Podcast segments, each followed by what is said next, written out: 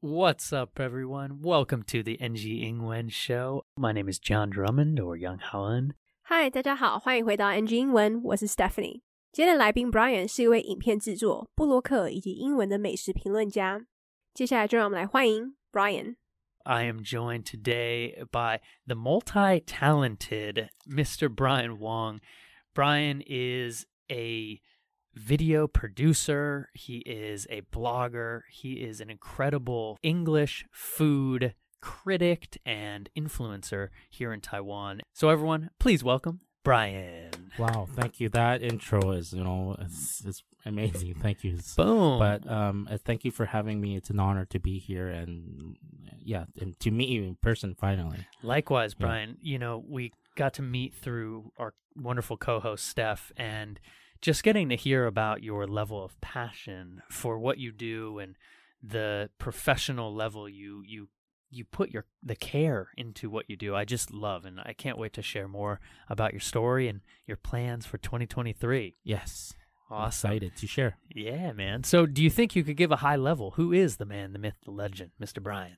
Okay, my name is Brian. Um, I am Taiwanese first and foremost, and I moved to Canada when I was six years old. So I lived in Vancouver for 20, 23 years of my life there, and I moved back to Taiwan in 2013, uh, around that time. when you came back to Taiwan, you kind of stumbled upon what has become your your passion project, your career now, would you say? Yeah, right Yeah. now. Can you share a little bit of what is that?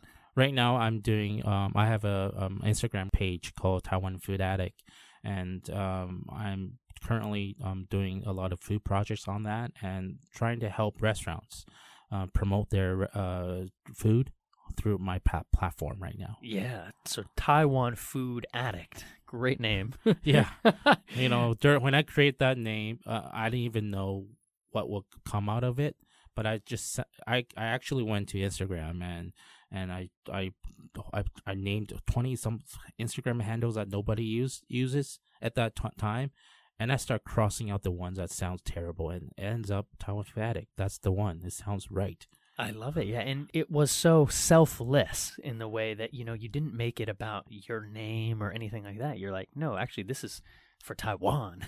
yeah i i, I, I want to be like mysterious i don't want to to reveal my identity or my name or things like that. But I don't mind. I don't mind that now.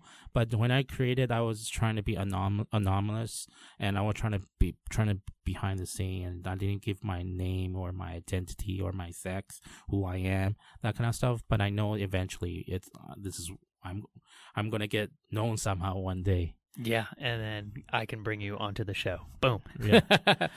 awesome, Brian. Well, could you take us through a little bit of what is it like to be a, a food influencer? What what do you care about? What's so important to you and, and what what's a way you can share the culture of Taiwan to international people and even to Taiwanese? I think first and foremost, I I put myself like a in a curious George hat. Um, I you have to Curious George. I love that. Great reference. yeah. Steph, let's reference that.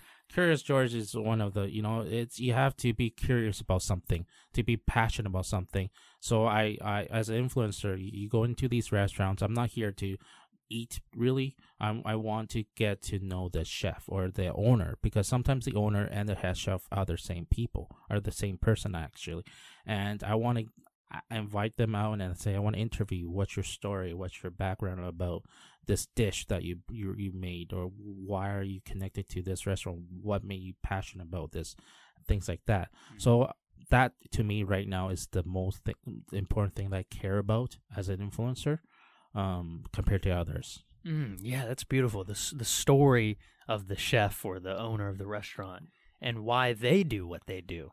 Yes. Yeah, it's it's really it's cool. It's connecting back to your earlier profession of working in journalism and Oh yeah. you know, I, I feel like because you were an incredible cameraman camera operator Right. in Canada, you got to go out on in the field with reporters and see that Two story. thousand of them 2,000. in a seven year span. Oh my gosh. That's a lot of. Yeah, and I just connected right now. Like, wow, you saw the the story making process so well, and now you embody that. And on top of us, on top of um, of uh, being a cameraman in Vancouver, I had to report. Uh, I had to edit the the news piece with the ed- with the journalists inside the editing suite, and I did I don't know maybe almost a thousand of them of that too. So you know you know about the importance of storytelling through. So so well said. I, I think something that I want to focus on more in 2023 is storytelling, and right. I, I think that's it's so important. And for you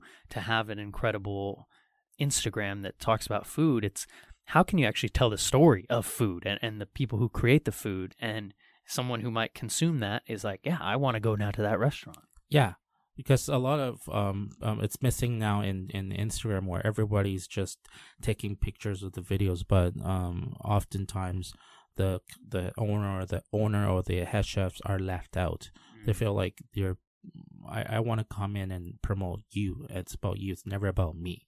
And I feel like that's like something that's really missing now in twenty in today's uh, social media world. Oh, beautiful. Yeah. So to to kind of summarize that there for you all, you're saying to focus on the story of the chef because a lot of times now influencers no disrespect to them, but they focus on just the food and making it look good and, right. and all that, which is still a, a nod and appreciation of them, yeah. of the chef. But actually, you want to highlight the chef's story or right. the owner's story. Right. Uh, that's, that's the thing that I wanted to build more on this year. Brian 是我的朋友，他也是一位台湾人，但他在六岁的时候就搬到了加拿大温哥华，后来也住了快二十三年。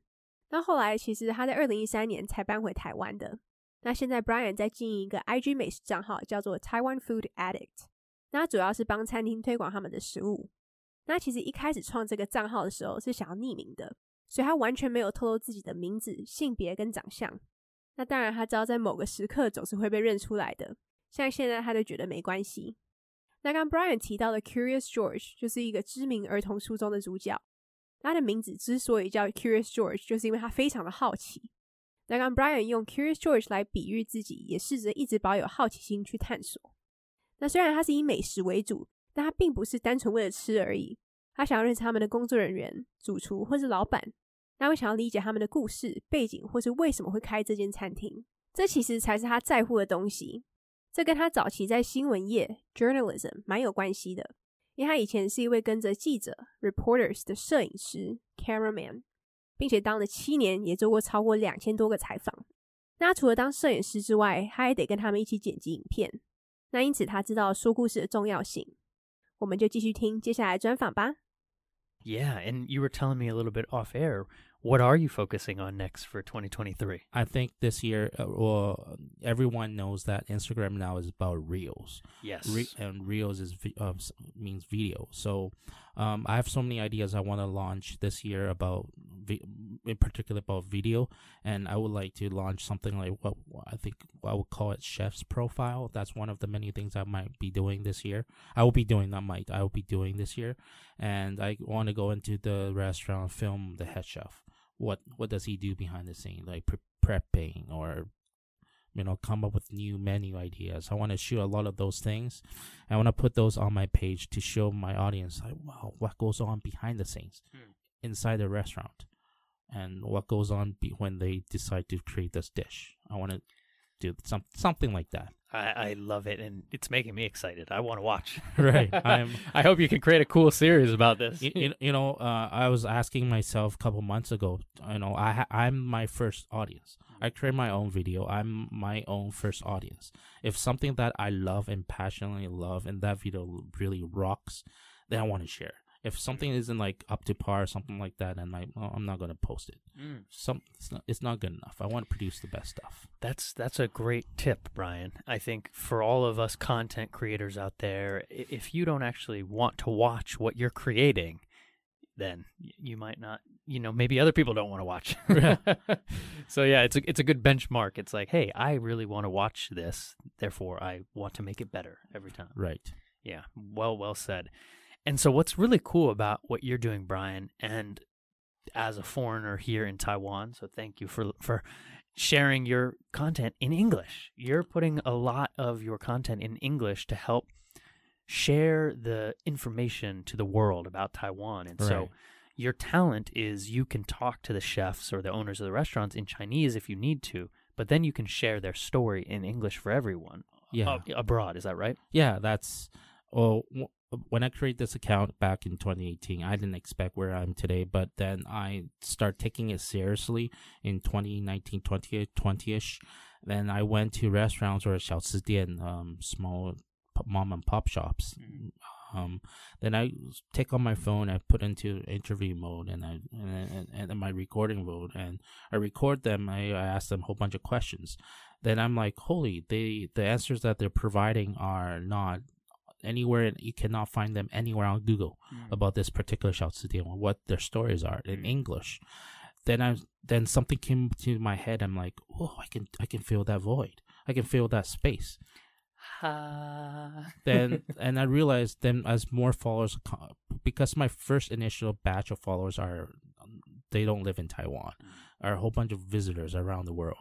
Then I'm like, oh, I have a responsibility. I need to to to produce more uh, uh, English stories about these particular places that I go to Mm, I love it. I love it. Yeah, and you you've become an ambassador really for Taiwan now. You know, and it, it's so cool. And you have a very special person that follows you on your your Instagram page. Is that right? yeah or two in particular one is I can I still can't believe it um is Gordon Ramsay himself Oh wow, Gordon And- Ramsay. And Christina Christina Wilson, who is Hell's Kitchen's season ten winner. That's right. She is basically she's in charge of all Gordon Ramsay's U.S. properties restaurant entire group, Wow. Gordon Ramsay group, Congratulations. and she followed my account a week apart. So I I knew something about my account is special because I don't. It's there's a huge foodie in the world that follow my account, yeah. so you cannot just do whatever you want. You have to represent Taiwan well. Yeah, you're and you're doing it from from the storytelling aspect, which Yeah. I, I just love, and I'm sure Gordon and Christina Wilson appreciate that. Yeah, you I know? hope I hope so. I, I, I imagine, and it, I I love to just think that maybe you know Gordon was like, "Hey, this this account in Taiwan, you got to check it out," you know, and told her a week later. Yeah, maybe. I. I don't know what happened, but they did. They both did follow, and they still follow me today. I just checked it. I had to check. I love it. Awesome, Brian. Well, I wish you continued success. Thank Right. you for for doing what you're doing and and sharing your love of food, your love of Taiwanese food and international food here in Taiwan Yeah. to the world. So Thank you. Thank you for that. Thank you. 来宾对于二零二三年的展望，就是希望可以多放一些 reels 的影片，因为他知道现在的趋势就是以短影片为主。像他今年想要做一个系列，就是 chef's profile，也就是主厨的档案。 那刚 Brian 有提到，因为他通常会是第一位观众，所以当他在看他的影片时，他希望会达到他的期望或是标准 up to par。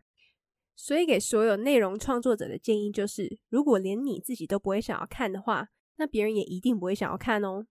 那刚 John 有提到，Brian 的内容其实都是英文的，所以他的优势就是在于，如果需要用中文沟通时，他也是可以的，然后再将这些东西翻译成英文给外国人看。其实他在二零一八年的时候创这个账号时，并没有认真的经营，他是到二零一九、二零二零左右，他才从小吃店、餐厅开始。那他当时其实只用手机录影，然后就访问起老板。然后后来发现，其实这样的内容在 Google 上面是找不到的，尤其是英文版本。所以他觉得他可以去填补这个空白 void。那他的第一批粉丝也都不是台湾人，大多都是外国来的旅客。那像他当时觉得有自己有一个责任 responsibility，产出更多这样的内容。其实他有点像是台湾的美食大使 ambassador，而且他的追踪者当中有两位很特别的人物，那就是知名的《地狱厨房》的 Gordon Ramsay 跟《地狱厨房》第十季的冠军 Christina Wilson。那 Christina Wilson 现在负责《地狱厨房》集团底下的所有营运。我们继续来听接下来的专访吧。 So, do you think we could shift gears a little bit too to the story of your English, your language learning, and how we can really tie that back to your food blog now? But when did your English journey begin? When I was six years old, I immigrated to Canada in Vancouver. I was a grade two, a second grader, and uh, I was in a room with white kids. Like everyone was were white, and I Just like now. and I was like, uh oh. I, I, I didn't even know ABCs. I don't know anything.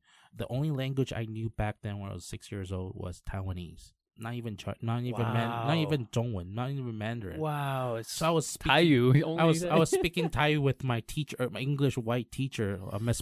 I don't remember her name. Her my my my my teacher was Miss Pasquale, Miss Pasquale, and then she looked in my face and said, "What are you talking about?" I was responding everything in in Taiwanese, and then and you start picking up ABCs from left and right. All these classmates were talking, and you naturally pick up as because we're you go to Canada as a new immigrant, you're like a sponge, and you're gonna listen everything that comes out from everyone's mouth through their mouth, through radio, through television, cartoons. I, I imitate all of them. I, mm-hmm. I, I, that's where my English picked up. Right, so you actually imitated them. Would you you kind of try to parrot that we might call it? You parroted the English you were hearing, right? Right. It's like if you see a movie, it's like, come on now, would you come out sing?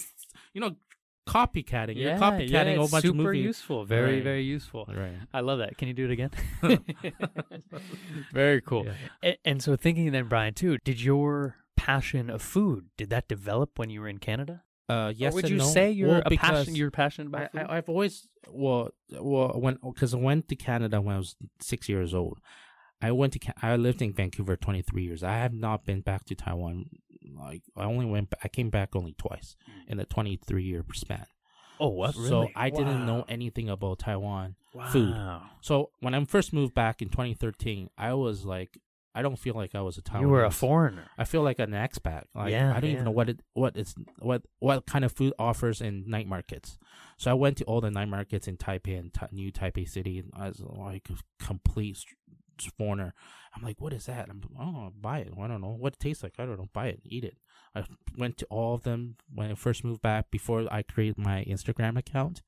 So uh, that's my connection with food. Wow, it's it's very interesting. And and now that's making me think. When you came back, did you have to retrain your Mandarin? No, way? I learned Mandarin a while in ca- in Canada. Okay, so you were still you were doing both like like, Saturday Chinese morning school. schools. Yeah, oh, I got it. hate those mornings. Oh yeah, all my Taiwanese friends say the same. They dre- it was always like Friday night or Saturday morning. Saturday mornings, eight eight thirty class start. I'm like, oh, why I have to grow, wake up at seven thirty in the morning on a weekend? I'm like, can I play video games? Oh man. Okay, so that that was very helpful though, looking back now, because when you came back to Taiwan, you didn't have to reacclimate yourself. Well, I do in a sense because there's a lot of uh, uh you know phrases that Taiwanese Right, like to say. slang, more slang like, kind of style, yeah, right? less lots of slang that I have to pick up when I when I moved back. But then Mandarin I had to learn when I was a kid back in Canada. But I did not enjoy that process Mm. Because I loved uh, all my friends were basically English speakers back in Canada. Right. Yeah. So you were, so were you speaking Mandarin though at home with your family? Yeah, Okay. I didn't enjoy it though. So you really you you connected more with English back in the day, yeah. and now how do you feel now? Now I feel like I'm Taiwanese now, Mm. but I don't think about that because I was a kid Right. back then, or in my teenager years, uh, teenage years. But now I'm like, I feel like I'm a Taiwanese, but I'm also Canadian. So I want it's uh, it's it's a good thing for you know combine the cultures together you're Canadian. you're proud to be Canadian, you're proud to be Taiwanese at yeah. the same time. Yeah, and I love it. And now you can use English, Mandarin, and Taiwanese to share the stories of all the owners here. Right, because you know a lot of times, um, a lot of uh, xiaochidian owners, um, they might not not able to speak English, and most of the time, and if I'm able to talk to them in Chinese, Mandarin, and uh, record them and I can get the stories out of them and just need to translate whatever they say mm-hmm. into English. Mm-hmm. I feel like I can do a lot of that using my platform. Yeah, yeah, it's so cool. And I'm going to put you on the spot right now. Could you share maybe some of your favorite restaurants over the years? I think a lot of things that I, oh, restaurants. Or, or, shouts at the end. Shouts at the end. You know, the, one of the things I, f- I really like is oajian, which is oyster omelet. Yeah. Uh, that, that's kind of like Tainan, like is that local to Tai- Tainan, like style? uh, I don't know if where it's originated Okay, from, okay. but I I went to all the oajian place, oyster omelet places you can think of in of all the night markets in Taipei and New Taipei City. I tried all of them, and I one particular place I really enjoy is Jingmei Yeshi. Okay. Um, there's like that oyster omelet uh, uh, food stand that's over there, and it's line up after line up, and I just enjoy it. It's massive and one of the cheapest in Taipei. I don't know how much they cost now because I've not been there for a year and a half, two years now since before COVID. Right. So two years, and I don't know how what's it, how much they charge now, but they have the best oyster omelets. Okay, you heard it here. You heard it here from the man, the myth, the legend, Mr. Brian. And I live next to Ningxia Yeshi, which is famous for oyster omelets because one of them uh, um, has Michelin Michelin ties to it, and I I I love there too. But I I like Jingmei's better. It's better. It's bigger. It's just you know, price wise cheaper than Yeah. anywhere else. Yeah, it's it's very cool. So thinking actually about that, you're not as focused on brick and mortar shops. You're kind of more focused on on the mom and pop shop. I, I would you would like to do that more now. I did that when I first started, and I kind of got away from it because COVID came, Mm. and you had to do more restaurants now. And and now that uh, we're back to hopefully in, to to to normal times, Yeah. uh, to some, we need some normalcy back before pre-COVID times. But um, I would like to feature everything. It's not, I don't want like tie myself to mom and top mom and pop shops. I want to get myself into everything and maybe even um, um, fine dining restaurants too. I want to get into that space. too. Nice. Yeah, the world is your oyster. Yeah.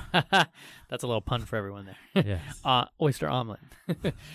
Sorry, that was a terrible joke, but I love puns. Brian 六岁的时候移民到了加拿大，那他当时学校的同学都是白人，而且他连英文字母都不会。那他当时唯一会的语言就只有台语，对你没听错，他是连中文都不会哦。那甚至跟老师对话的时候也是用台语回。那后来他学会英文的方式，其实就是单纯靠周边的环境去慢慢学习。 那因为他也会模仿电视、卡通等等的。那刚 John 有提到的 parroted，其实也是一种模仿的形容词。那因为 parrot 本来就是鹦鹉，那鹦鹉其实就擅长模仿，所以会用这样子的方式去形容。他住在加拿大那段期间，其实只回来台湾两次，所以对他而言，台湾其实蛮陌生的。那他刚回来住的时候，他也觉得自己完全不像台湾人，反而比较像是外派的 expat。比如说夜市会卖什么，其实他也都不清楚。那因为他在加拿大的时候有上过中文学校，所以他也没有什么语言隔阂。但他清楚的记得，当时为了上早上八点半的课，他得七点半就起床，而且这是周六哦。但他觉得这的确对他现在在做的事情非常有帮助，因为像很多小吃店的老板可能只会说中文或是台语，那这时候他至少能够先访问他们，然后再翻译成英文。John 刚刚有提到他要把 Brian put on the pedestal，这个意思就是要让某人处于为难的处境。这是因为 John 接着就问 Brian 说，他觉得目前为止最好吃的小吃店或是餐厅是什么？那 Brian 刚好提到，他很喜欢吃蚵仔煎，而且都吃过台北跟新北市夜市的蚵仔煎。那他认为最好吃的其实在景美夜市，因为其实平常那边也会有蛮多人排队的。那除了好吃之外，其实也非常大盘，而且又便宜。那刚刚 John 有提到，“The world is your oyster” 是一个非常有名的说法，也来自莎士比亚的剧作，意思就是你可以随心所欲的获得成功哦。那我们继续来听接下来的专访吧。 A question, though, I love to end with is if you could go back and talk to a younger Brian, would there be any advice you give yourself about food, language, Instagram, anything? I think when if I could give myself a huge advice is you know don't corner yourself into um a little office and just you know o- open Are you attacking no me no no now? no i'm just saying that you need to open up your uh your everything you know you learn everything learn more about marketing learn more about editing tricks or video shooting techniques and things like that. Um you don't waste time on some non-important stuff. Put invest yourself into all these kind of um, technologies and you know prepare for something great in the future for example um like in tw 2019 of june i acci- accidentally watched a youtube video that teaches you about um um how to increase instagram uh, by the way youtube is your best friend they have all the secrets you can think you want to So learn true. anything in the world go to youtube they have everything Facts. and and, and something that caught my eye was that Instagram uh, account. Oh, sorry, YouTube account. Her her name is Vanessa Lau on on YouTube, and I watched it. I, I spent a month of time watching all her Instagram secrets for a month, like twenty five clips about Instagram secrets. And I applied them onto my page, and since then my page has grew because of her. I believe. Mm. I love that, man. Uh, you know, expanding your knowledge, not just your storytelling uh, techniques, right? You're, Right. You learn how to use the platforms better, and I think so cool. So shout out Right. to to learning anything on YouTube. Maybe you're watching us on YouTube learning right now. Right. Yeah. ，Brian 会给年轻自己的建议就是不要局限自己，而且要多学习、多投资。而且 YouTube 真的是一个非常好用的工具，因为任何你想要学的东西都可以在上面找到哦。那 Brian 当时就是看到一个关于教你如何让 IG 成长的影片，那后来就花了一个月的时间把所有的影片都看完了， 所以他认为他目前拥有的这一切都要归功于这个影片。那我们就谢谢今天的来宾 Brian。 Well, it's a pleasure, my man. Where can people find more about you? Where can they find your Instagram channel? And where can they follow along? Uh, if you go to my Instagram page, y- you just type in tw.food.addict. That's my Instagram handle. And I'm turning into YouTube space now. And if you go type in Taiwan Food Addict on YouTube, uh, you're going to find my channel right there. Oh, there. nice. You started a YouTube channel too. Yes, I am Very starting cool. that too. Oh, awesome. Will that be in English? Yes, it's all in oh, check you out. Okay. Thank you for having me. You're a cool dude. I'm really Yeah, happy you're, you're cooler dude. you're sha- we're cool together. You're uh you're sharing the stories in the in the spirit of someone we both admire and love, Anthony Bourdain, telling the story of the food. Yeah, so uh, unfortunately, he he's not with us.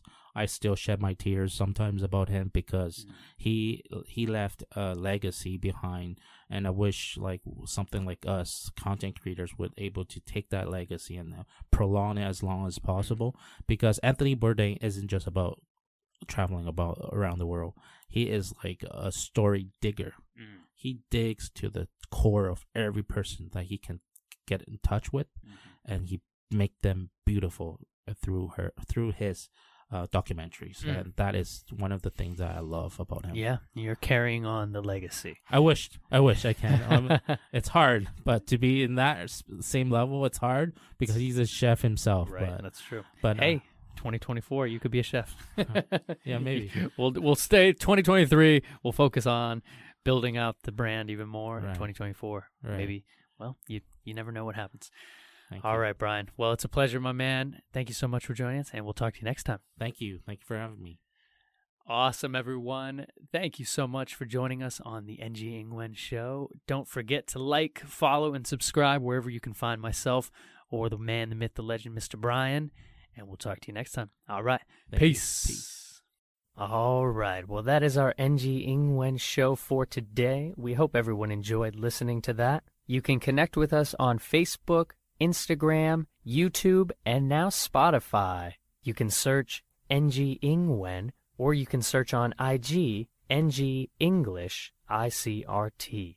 And don't forget to tune in every Wednesday morning from 6:30 to 7 and Wednesday night from 9 to 9:30. We'll catch you on the next episode. Bye bye.